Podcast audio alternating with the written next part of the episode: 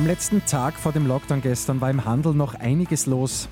Und die SPÖ-Gremien in Wien haben dem Koalitionspakt mit NEOS zugestimmt. Immer 10 Minuten früher informiert. 88.6 Die Nachrichten. Im Studio Christian Fritz. Gestern am letzten Tag vor dem zweiten harten Lockdown war im Handel noch einiges los. Einige der Händler haben am Tag vor der fast dreiwöchigen Schließung noch mit Rabatten gelockt. Im Vergleich zum letzten Samstag hat sich der Andrang aber in Grenzen gehalten. Vereinzelt haben sich vor Geschäften schon Schlangen gebildet, vor allem vor Mode- und Elektronikshops. Die Kundenfrequenz war laut Schätzungen rund dreimal so hoch wie an normalen Montagen. In Wien haben die SPÖ-Gremien am Abend dem Koalitionspakt mit NEOS zugestimmt. NEOS bekommen in der Stadtregierung die Bereiche Bildung, Jugend, Integration und Transparenz. Alles andere bleibt bei der SPÖ.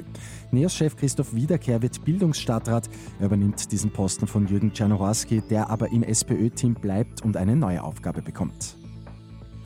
Bei den Tennis ATP Finals in London ist Dominik Thiem heute zum zweiten Mal im Einsatz.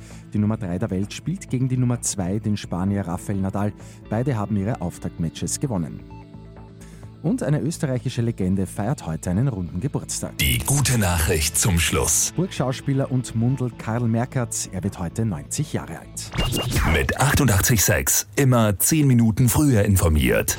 Weitere Infos jetzt auf Radio 886 AT.